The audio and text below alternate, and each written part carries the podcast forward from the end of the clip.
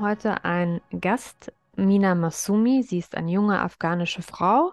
Sie ist alleinerziehend mit zwei Kindern und sie erzählt aus ihrer Erfahrung, wie das ist, in Deutschland als solche zu leben.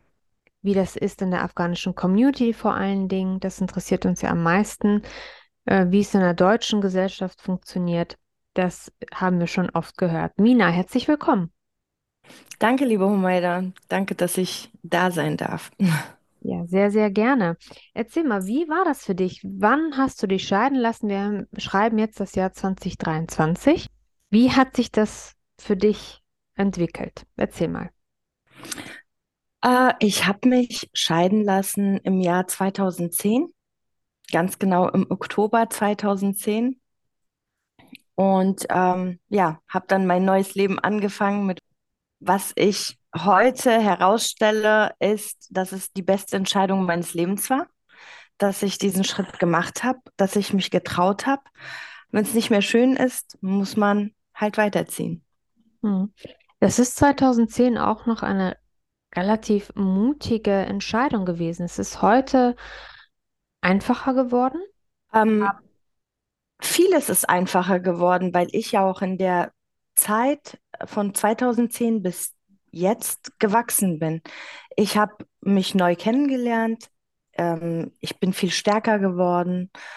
Ähm, ja, also es hat sich, es, es ist viel, viel besser geworden in allem. Ähm, meine Lebenssituation, ähm, ich habe viel mehr erreicht.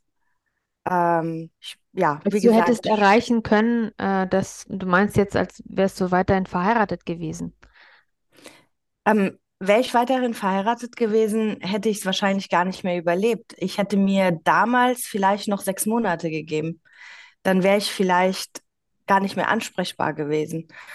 Ähm, deswegen war das die beste Entscheidung. Also das, was ich alles auf die Beine gestellt habe bis jetzt und was ich gemacht habe, wäre damals gar nicht möglich gewesen. Hm. Ja, da spricht jetzt sehr viel ähm, Prozess höre ich daraus. Prozess, Persönlichkeitsentwicklung, ähm, wieder wie Phönix aus der Asche, das höre ich so ein bisschen raus. Du warst am Boden und hast dich mit eigener Kraft wieder rausgekämpft. Habe ich das richtig verstanden? Genau so ist es. Ähm, also ich, ich muss mal, äh, ich muss mal ein bisschen ähm, rückwärts spulen.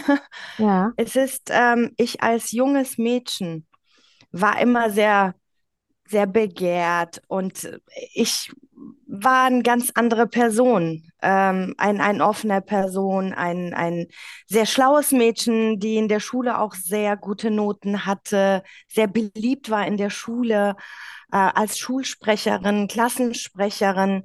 Und dieses Mädchen wurde dann nach der Ehe so unterdrückt, dass sie selbst nicht mehr wusste, wer sie ist. Ähm, ich wusste, ich wusste gar nicht mehr, wer Mina überhaupt ist. Ich war nur noch die Frau von jemandem, der mich zu dem gemacht hatte, wie er es wollte. Und ähm, Wie ja, alt so warst du, wenn ich fragen darf, als du geheiratet hast? ähm, als ich geheiratet habe, war ich 19 Jahre alt. Ja, das ist sehr jung. Ja, es Das fragen sich jetzt jung, ja. bestimmt, es fragen sich jetzt bestimmt viele, bestimmt Zwangsheirat.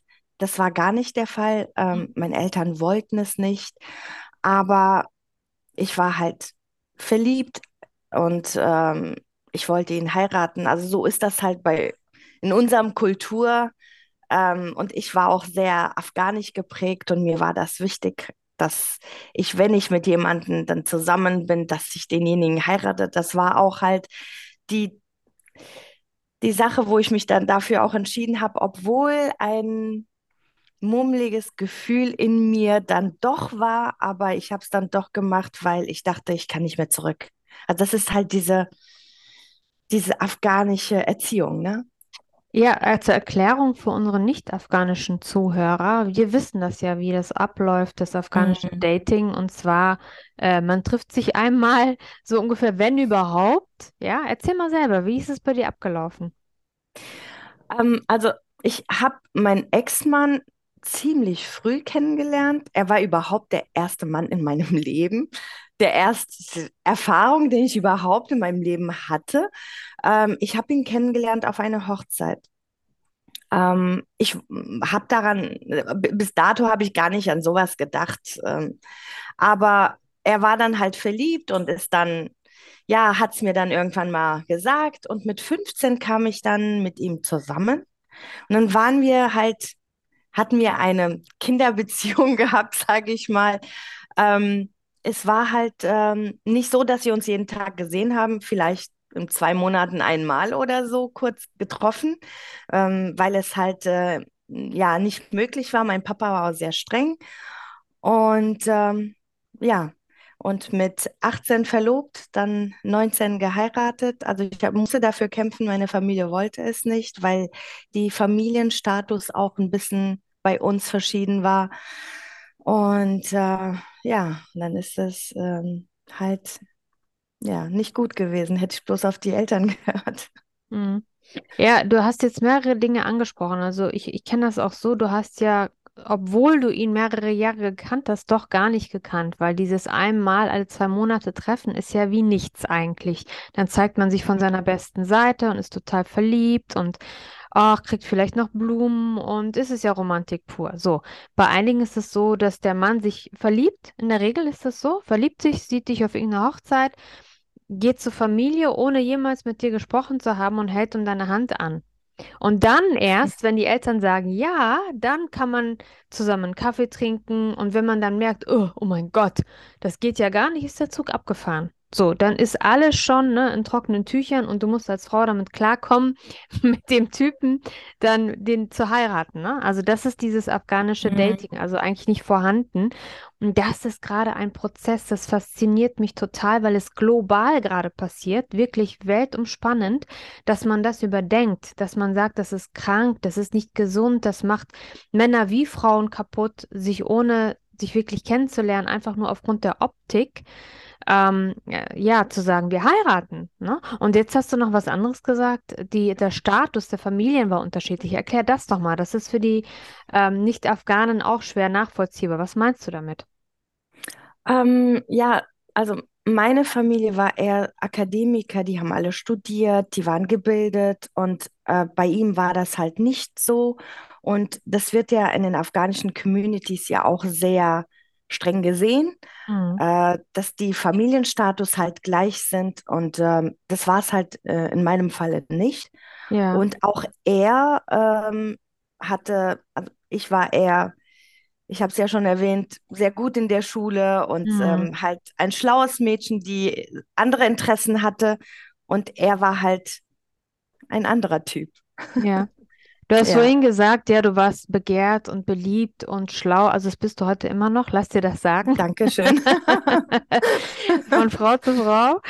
Du bist heute Marketing-Kommunikationskauffrau und arbeitest in einer IT-Firma als Senior Sales Executive. Und du bist politisch auch aktiv. Du bist ehrenamtlich tätig im Vorstand von BuildUp e.V.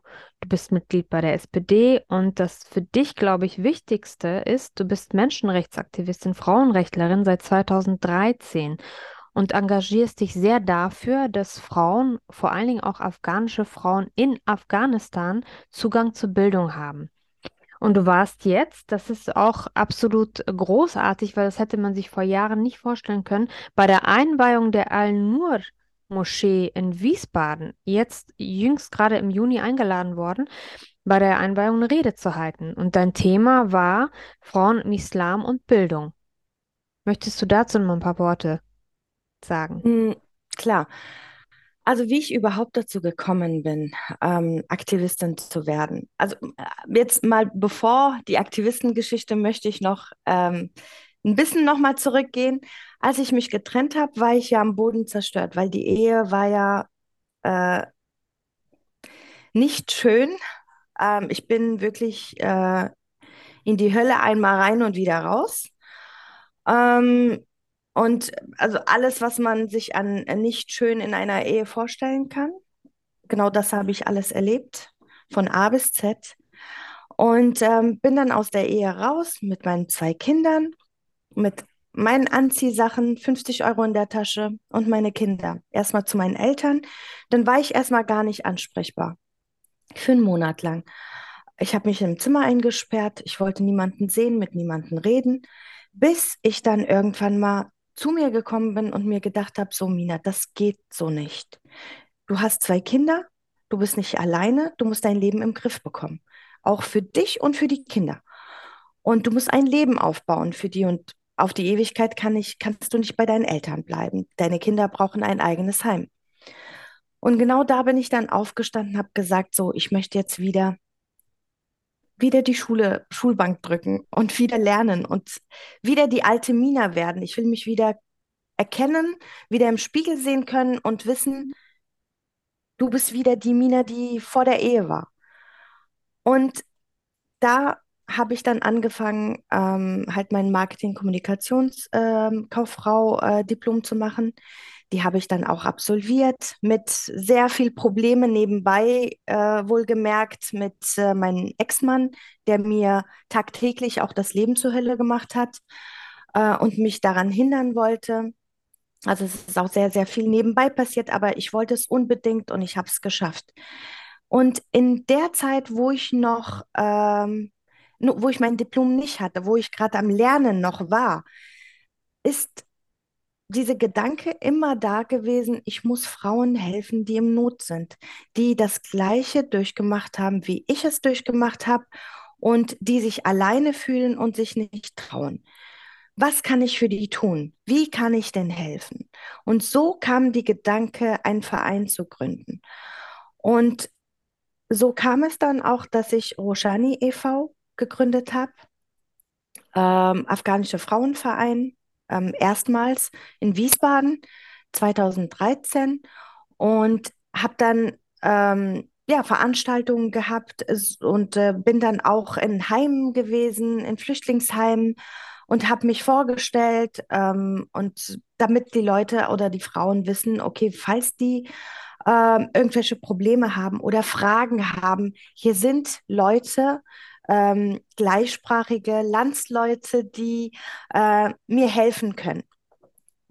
Dann hat sich das ein bisschen, ja, ähm, es hat sich dann rumgesprochen, das sind ein, eine Gruppe von Frauen, die unsere Frauen in den falschen Bahn bringen so, die Männer haben ja schon dann auch, egal wie gebildet sie sind, dann doch ähm, ein wenig Angst, die Frauen äh, äh, ja aus den Händen zu haben. Aus den Händen äh, zu gleiten, ja, das, die ja, haben sie dann nicht Händen mehr unter. Genau.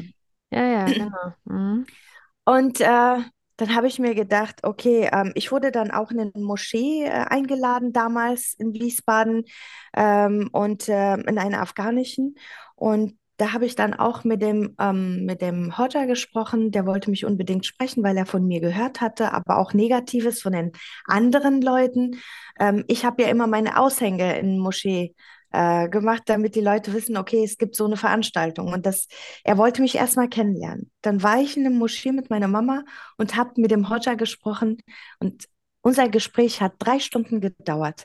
Er hat mit mir drei Stunden lang gesprochen und danach was das Resultat von ihm war oder was er mir dann gesagt hat, war, ob ich in einem Vorstand äh, im Moschee für die Frauen, also Frauensprecher im Moschee werden möchte. Hm. Und Frauenbeauftragte sozusagen. Genau, genau.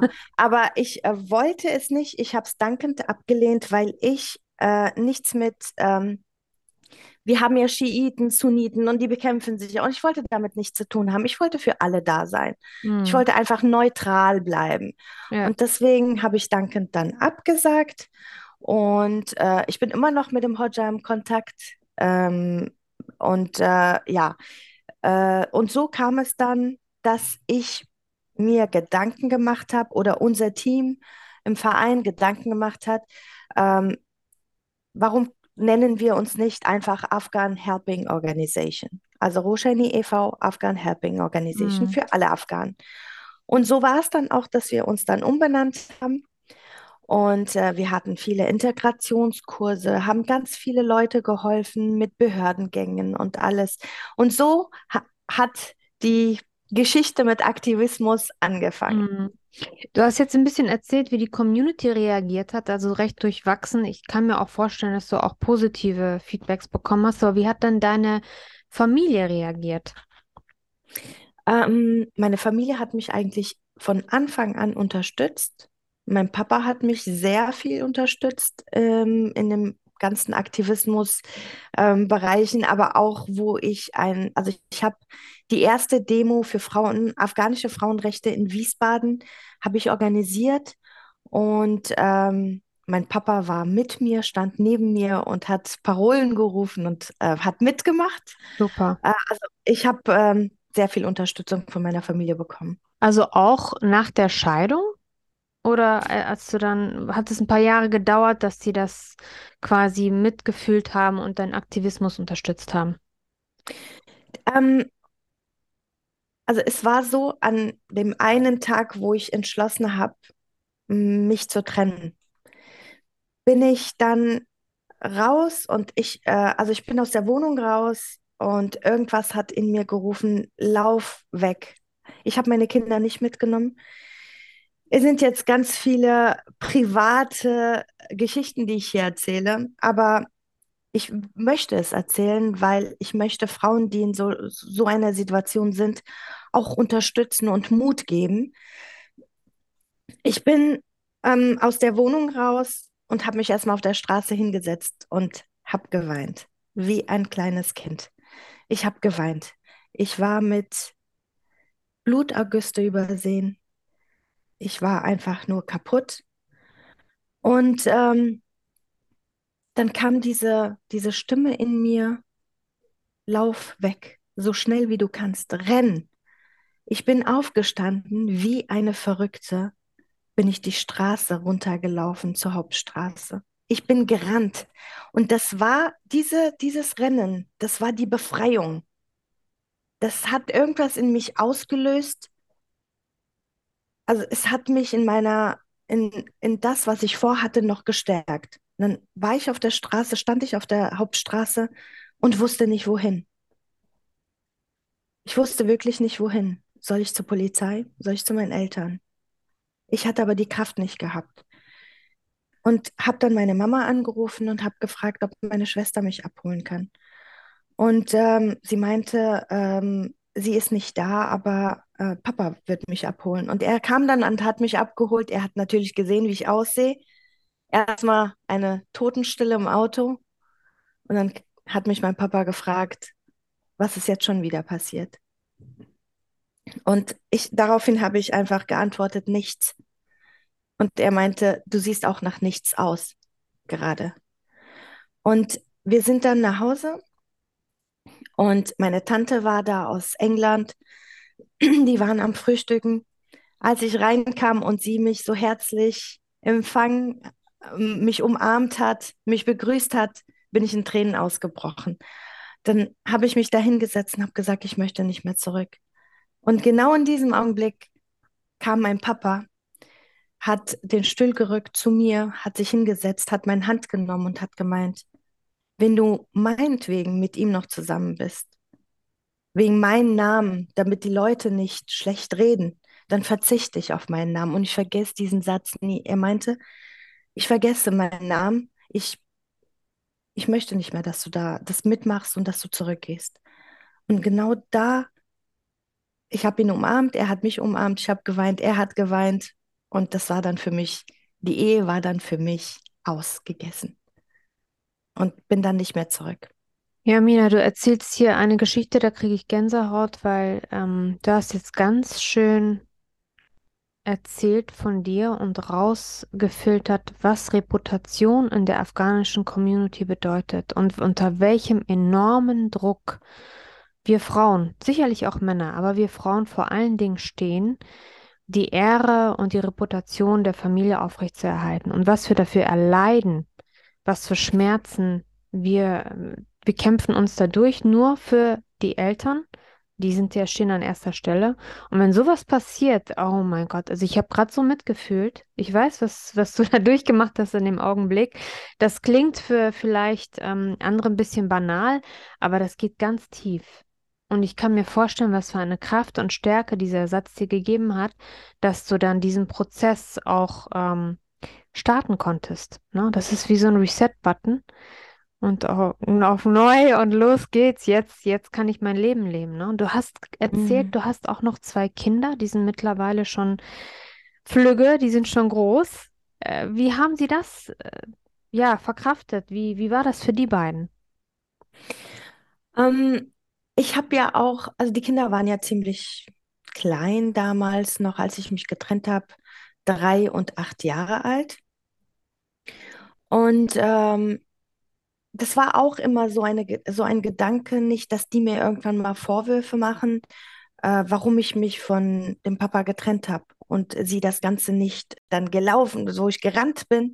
Ja. Davor kam mein Sohn zu mir an einem Tag. Ich saß im Kinderzimmer auf dem Boden und habe auf den Boden gestarrt und habe nachgedacht und wusste nicht, wie ich mir helfen soll. Und dann kam mein Sohn, hat mich geküsst und meinte, Mama, lass uns hier weg. Und Hm. das war dann auch, er hat mir diese Stärke gegeben, überhaupt diesen ersten Schritt zu machen. Ja, Wahnsinn. Und ähm, die Kinder haben das, die haben das ja live mitbekommen. Mein Sohn hat sehr viel mitbekommen, meine Tochter war noch sehr klein, kann sich nicht mehr so daran erinnern, was alles passiert ist, aber mein Sohn, er hat vieles mitbekommen. Und das ist auch schlimm für die Kinder. Man sollte, wenn sowas in einer Ehe passiert, so früh wie möglich einen Schlussstrich ziehen, weil es ist schlimm, wenn die Kinder es mitbekommen. Hm. Absolut. Äh, ja, und ähm, ja, die Kinder haben das ja begrüßt. Die, die hatten endlich mal Ruhe gehabt. Es Hm. gab keinen Stress, keinen Streit, keine weinende Mama oder Mama, die kaputt in irgendeiner Ecke lag. Hm. Ähm, es gab dann nur noch eine starke Mama, die gelacht hat und Ja. die vor, nach vorne geschaut hat und die für die Kinder da war. Ja. Ja. Sehr, sehr wichtig, großartig, auch als Vorbildfunktion, ne, für deine Kinder, für, für deine Tochter, dass es immer einen Ausweg gibt, immer eine Möglichkeit. Man muss in so einer Beziehung nicht bis zum Lebensende durchhalten. Das haben ja Generationen vor uns gemacht, ne? Die wurden Mhm. auch so behandelt und sind aber in dieser Ehe geblieben, weil die Reputation, Reputation gerettet werden musste und aufrechterhalten musste, besser gesagt. Ähm, die Ehre. Was haben unsere Mütter und Großmütter und Urgroßmütter nicht alles Mhm. durchgemacht? Und Gott sei Dank löst sich das jetzt gerade. Ähm, und du kannst stolz auf dich sein, als einer der ersten, die das so gemacht hat, in der Art und Weise und in der Form, mit dem Background, mit einem konservativen, strengen Vater. Wenn die Eltern liberal sind, ähm, ist das hier relativ einfach. Aber mit dem Background ist es echt, da muss man Rückgrat haben. Beziehungsweise einfach mal genug gelitten haben. Ne? Dass man sagt, enough is Mhm. enough. Ne? Und Ja. äh, dann den Schritt weitergeht. Ähm, wie hat deine Mama reagiert? Ähm, meine Mama ist ja auch eine sehr starke Persönlichkeit, eine sehr starke Frau, die stand immer, sie, sie, sie, sie, sie ist schon immer meine beste Freundin gewesen und hat mich immer unterstützt und hat mich auch beschützt vor meinem Ex-Mann damals. Also es gab sehr viele Situationen, wo sie sich, ähm, ja, ähm, sie war immer da. Sie war, sie war immer da. Also als, als einzige auch heute, Mhm. muss ich sagen. Die Familie ist da, aber meine Mama ist mein Sonnenschein. Sie, sie ist wie mein Schatten. Sie ist immer für mich da, egal was ist.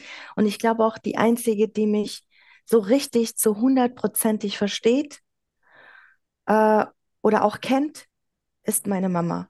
Mhm. Und deswegen steht sie so hundertprozentig hinter mir. Mhm. Und ähm, ja, sie war natürlich sehr froh und hat mich immer gestärkt, ähm, weiterzumachen. und äh, hat stundenlang mit mir geredet. Sie war irgendwo auch meine Therapeutin, muss ich sagen. Mhm. Ähm, ja, Das sind unsere Mütter, ne? Ja. Das sind sie. Einer, bei Kannen, also Tonnen, also literweise Tee, ne? Äh, sitzen wir dann da und, und unterhalten uns. Ja, das stimmt. Auf dem Boden am Mm, besten. Ja, Das war bei Mamas sind meiner die Mama Besten. Genau. Ja, sehr Ja. schön. Mina, ich danke dir. Ich bin unglaublich gerührt dass du die Kraft gefunden hast, das in dieser Öffentlichkeit ähm, so auszusprechen. Danke dir für deinen Mut, den du hast, den du auch anderen Frauen geben willst, dadurch, dass du das offen aussprichst und sagst, es gibt Möglichkeiten, es gibt Perspektiven, ihr könnt aufstehen, ihr habt auch Hilfe heute, die Gesellschaft ist im Wandel. Ihr müsst einfach nur aufstehen und vor euch einstehen und selbstbestimmtes Leben führen, ne? wie ihr das möchtet. Die Chancen genau. sind heute alle da. Ne? Das ist das Wunderbare, man muss sie nur ergreifen. Genau so ist es. Und man muss sich, was ganz, ganz wichtig ist, man muss sich, also das habe ich gemacht, das mache ich heute noch, vor dem Spiegel stehen, sich anschauen, mhm. sich loben und dann auch sich anschauen und sagen, ich liebe dich und ich bin stolz auf dich. Mhm. Das ist ganz, ganz wichtig. Das ja. ist ganz, ganz, die Selbstliebe ist ja. ganz, ganz wichtig. Ich liebe mich heute. Ich habe so vieles geschafft. Ich bin unheimlich stolz auf mich, dass ich mein Leben im Griff ähm, habe, dass ich ähm, meine Kinder großgezogen habe alleine, dass ich einen tollen Job habe, äh, dass ich nebenbei noch so vieles mache, um halt Menschen im Not zu helfen, also dass ich diesen Kraft habe. Ich danke ja. Gott auch dafür. Und ähm, ja, einfach nach vorne sehen ähm, und äh, sich lieben ist ganz, ganz wichtig und ähm, sich nicht runtermachen lassen. Ja. Wir schaffen das alle. Wir schaffen das, genau. Liebe Mina, ich danke dir von Herzen. Ich wünsche dir weiterhin die Kraft, die du hast, behalte sie dir bei und ähm, mach weiterhin deine Arbeit, die sehr wichtig ist. Ihr könnt Mina auch folgen auf Instagram unter dem Namen Mina-Masumi. Mina wird mit Doppel-N geschrieben und Masumi ähm, mit Doppel-S. Und dann könnt ihr ihr folgen. Macht das bitte. Das ist wirklich wahnsinnig wertvoller Content. Und in diesem Sinne wünsche ich dir eine schöne Zeit und weiterhin viel Kraft. Und wir hören uns und wir bleiben dran. Auf jeden Fall. Ich danke dir, liebe Humaida, dass ich ähm, ja die Geschichte hier erzählen durfte. Und äh, genau bleib auch du so, wie du bist. Ich bin stolz auf dich. Danke dir. Bis bald. Danke, dass du heute dabei warst. Falls du ein Wunschthema hast oder dich austauschen möchtest, dann sende mir sehr gerne eine E-Mail. Die Infos findest du in der Podcast-Beschreibung, also in den Show Notes. Danke dir.